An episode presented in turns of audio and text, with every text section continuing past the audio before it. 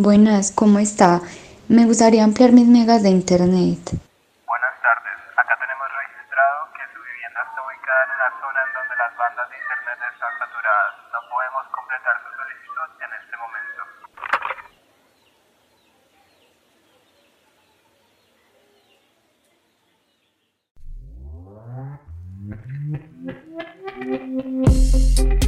Hacemos parte de la generación Z, nacidos entre 1994 y 2010. Somos llamados también nativos digitales, pero ¿por qué nos llamamos así? Tenemos la sospecha de que este nombre fue dado desde la comodidad de un edificio, ignorar realidades como el contexto rural. Responder esta y otras preguntas que nos hemos hecho gracias a la crisis de la COVID-19 representará la caída desde ese edificio.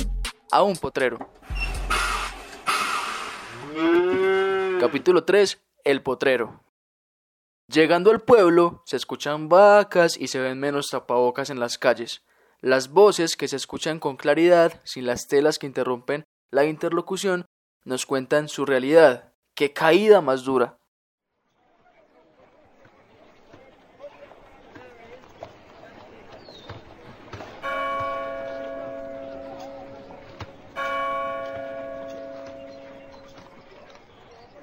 En el inicio de la cuarentena, el pueblo se volvió el lugar seguro.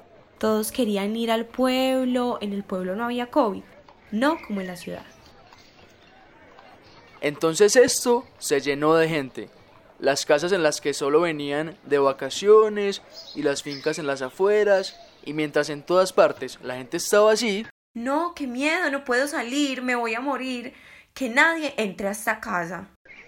En los pueblos estábamos muy tranquilos, hasta que todo se comenzó a restringir y las clases comenzaron otra vez.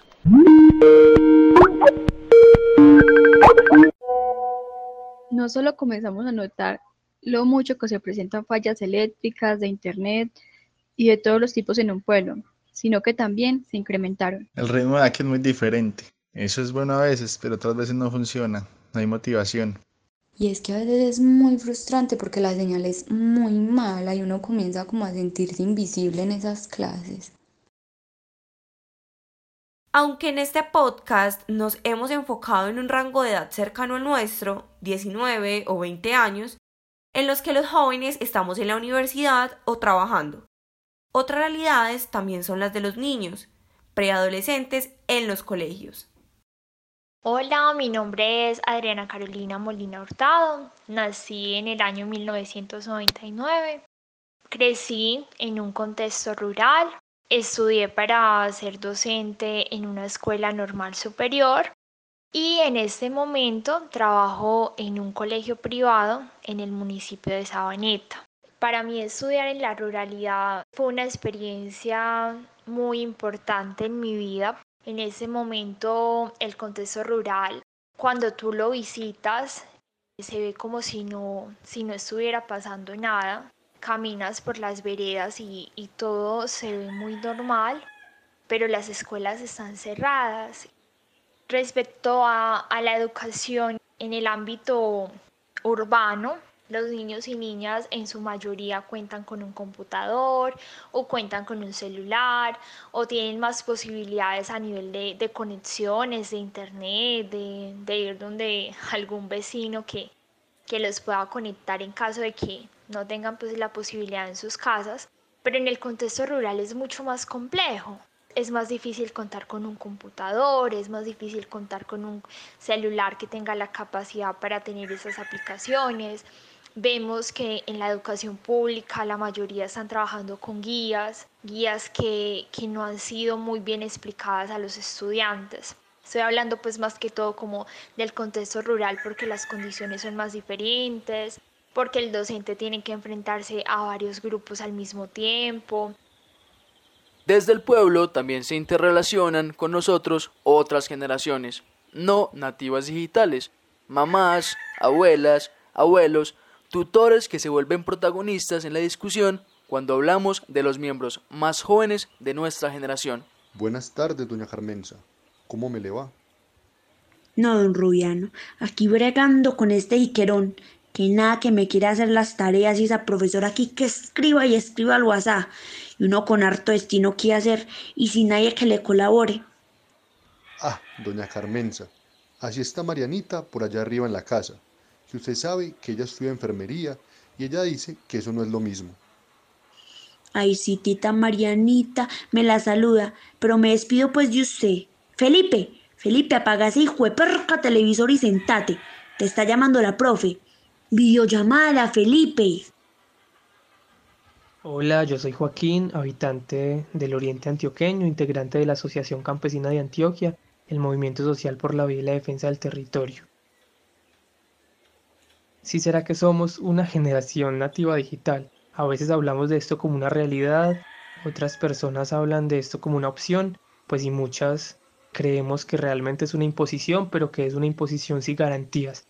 Para las personas que habitamos territorios rurales, personas que somos pueblerinas o que habitamos también periferias urbanas, no tenemos la opción de una red wifi constante, no tenemos la opción de, de redes móviles en mi vereda, no tenemos la opción, ¿cierto? Entonces, hablar de una generación nativa digital, pues nos habla de un discurso salido también de, de una propuesta tal vez universitaria, universitaria con un componente como ambientado en un mundo citadino, pero un mundo citadino también con privilegios, e incluso me atrevo a decir que como una élite entendidita y con acceso real pues a equipos móviles, herramientas tecnológicas estos componentes hacen parte de, una cotidianidad, pero es la cotidianidad de muy pocas personas en la sociedad. Pues sí nos están contando a las personas campesinas y a la gente pueblerina o de las periferias urbanas en esa categoría. Muchas estamos anuladas.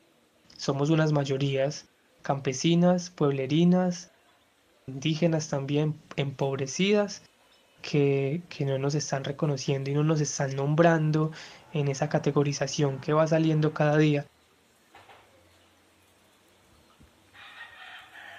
Nativos digitales, centennials, postmillennials, estamos construyendo nuestra realidad a nuestra manera, usando recursos de no realidad y encontrando la manera de conectarnos a través de diferentes aparatos virtuales y reales, como celulares y buses. Usando nuestros dedos, como decía Mark Prensky, pero también todos los sentidos, aunque algunos obstruidos por el tapabocas, hemos explorado en esta crisis formas de comunicarnos, de escuchar, de ir y venir. Sin ir ni venir. En toda esta caída hemos podido escuchar cómo nuestra generación se relaciona constantemente con el uso de las tecnologías. Esta dependencia, que es más que personal o individual, una dependencia social, es la que hace que se nos llame nativos digitales. Pero eso no significa que somos los más expertos. Ni que tengamos el mismo acceso o accesibilidad. Pero no te lo creas mucho, porque puedes caerte desde un edificio a un potrero.